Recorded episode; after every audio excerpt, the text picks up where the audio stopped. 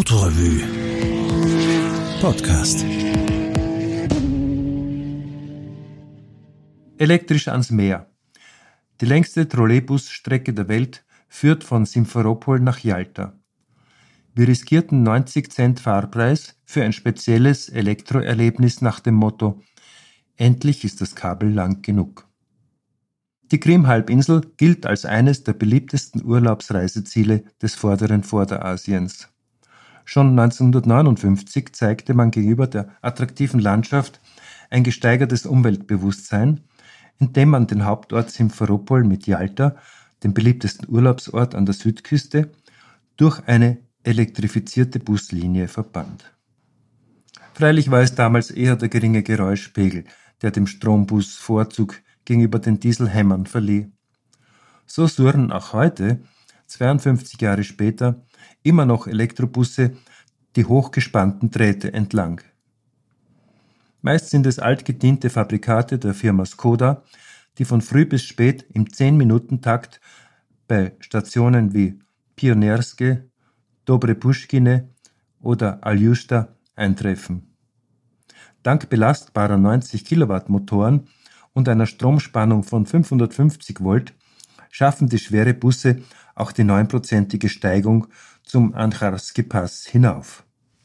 Von dort aus geht es, unterstützt vom verstärkten Bremssystem, abwärts zur Küste und dann durch gefällige Karstlandschaft dem Schwarzmeer entlang bis nach Jalta, einst ein gehobener Badeort der Nomenklatura, berühmt auch durch Tschechows Haus und Garten, heute durch sommerliches Rambazamba entstellt.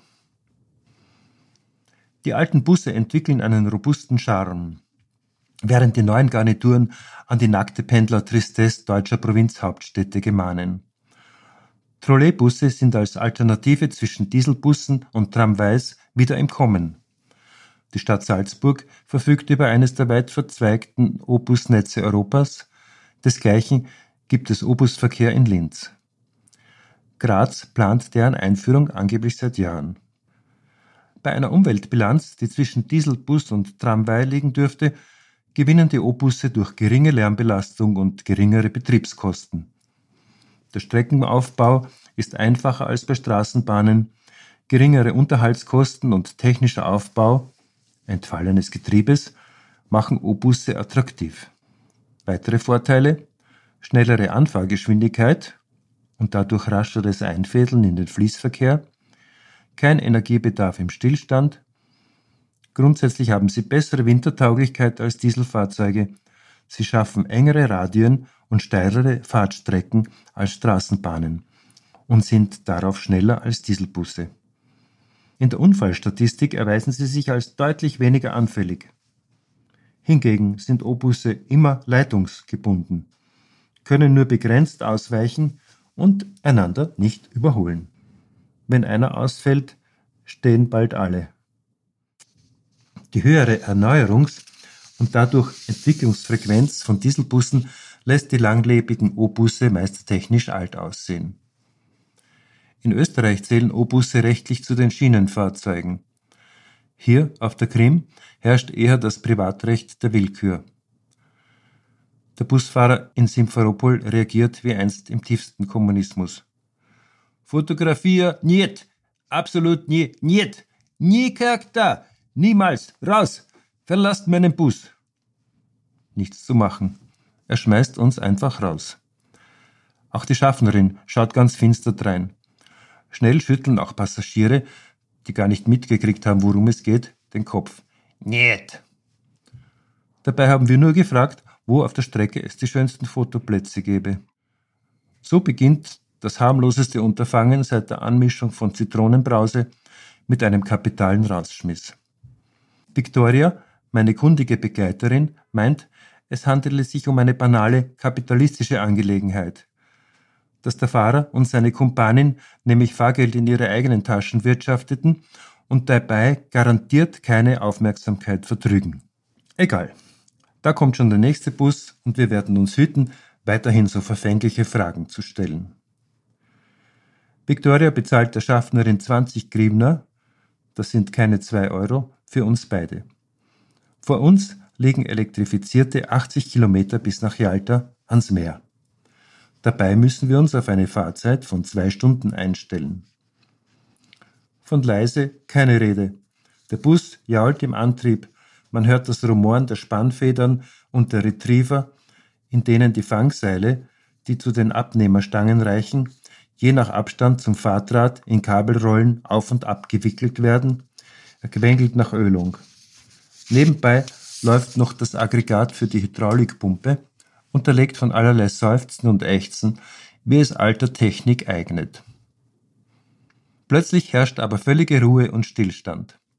Stromausfall. Wir schieben die schweren Stoffvorhänge zur Seite. Die Garnitur befindet sich auf einer Bergabpassage, was dem Fahrer immerhin erlaubt, noch ein Stück aus der Kurve auf eine Art Parkplatz zu rollen. Ohne weiter zu murren, steigen die Fahrgäste aus dem Bus, telefonieren, rauchen, essen mitgebrachte Kleinigkeiten. Es gibt zweierlei Kategorien von Passagieren. Junge, eher dem Abenteuer zugeneigte Pärchen, denen Unannehmlichkeiten wenig ausmachen angesichts der Hoffnung, daheim was zu erzählen zu haben. Und jene Einheimischen, die aus Abgeklärtheit hier fahren, denen die vollgestopften Marschrutki, diese hektischen Kleinbusse, zu unbequem oder zu teuer sind. Wie immer bei allerlei Gelegenheiten finden sich Katzen ein, ohne allzu zutraulich zu werden. Ich studiere den zerknitterten Fahrplan, eine mit allerlei Klebeband an die Trennwand hinter dem Chauffeur montierte Fotokopie. Wir haben gerade erst zwölf Kilometer hinter uns gebracht. Weiter oben an der Straße sieht man weitere liegen gebliebene Busse hereinrollen in den stromlosen Sektor. Wenn einer steht, stehen alle, auch auf der Gegenlinie.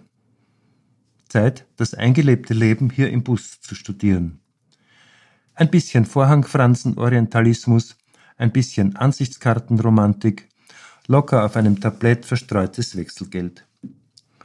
Das Armaturenboard ist von einer erstaunlichen Vielzahl von Anzeigen und Knöpfen durchsetzt, wie zur Anordnung eines fremdartigen Brettspiels. Alle Haltegriffe, auch die Trittstufen, sind massiv isoliert. Schließlich haben Obusse keine Stromableitung zu den Schienen, wie Straßenbahnen. Deshalb müssen die Passagiere besonders aufwendig isoliert sein. Ein alter, hagerer Herr zelebriert das auf faszinierende Weise. Trotz allergrößter Sommerhitze trägt er Anzug, Pullover, Mantel, Hut und einen Schal, den er ständig nervös über dem Hals zusammenzieht. Daneben schwitzt ein überfetteter Sportivtyp im Radfahrerdress. Sobald er fertig geraucht hat, zeigt mir der Chauffeur ein Passstück aus Graphit. Es erinnert mit seiner Längsrinne an eine Bleistiftablage. Es ist das Hauptmodul der Stromabnahme. Jener kontaktabnehmende Gleitkörper, der vom Oberleitungsbügel gegen das Stromkabel gedrückt wird. Das sind ukrainische Teile, sagt er, gehen ständig kaputt. Früher hatten wir russische, die hielten ein ganzes Jahr. Heute habe ich schon zwei Reparaturen gehabt. Dass das Abnehmersystem anfällig ist, liegt in der Natur der Sache. Besonders die Weichen sind diffizil. Im schlimmsten Fall, wenn die Bügel außer Kontrolle geraten, kann das ganze Oberleitungskabel mitgerissen werden, samt Masten und allem. Oft sieht man den Fahrer, die Fahrerin, mit einer langen Stange hantieren, um mit Geschick und Geduld die entglittenen Bügel einzuhängen. Manchmal hilft nur noch, auf das Busdach zu klettern. Endlich, es sind keine 15 Minuten vergangen, geht die Fahrt weiter. Mit der Peristaltik eines Kartentricks klattern die Türen zu. Mit einer Mischung aus Raunen, Jaulen und Luftdruckgefurze nehmen wir Fahrt auf. Zügig und ungeachtet der bisweilen neunprozentigen Steigung gewinnen wir den Perivalny Pass. Hier zeigt sich das machtvolle Drehmoment des Unterflurmotors. Im Gegensatz zu Dieselbussen muss der Antriebsstrang sogar extra stark dimensioniert sein, um mit den mächtigen Momenten eines mit Überspannung aufgepowerten Elektroaggregates fertig zu werden. Danach sind wir froh, über die überdimensionierten Luftdruckbremsen. Denn hier bremst kein Motor mit im kleinen Gang, keine Motorstaubremse mut uns brüllend zu Tal. Hier wird auf die reine Radbremskraft gesetzt. Zur Linken erblicken wir Stücke vom Meer zwischen Palmen, Pinien, Strommasten und Werbeplakaten. Mit einigem Geseufze der betagten Federn biegt der Wagen den Autobus Vauxhall, den Autobusbahnhof von Yalta, ein.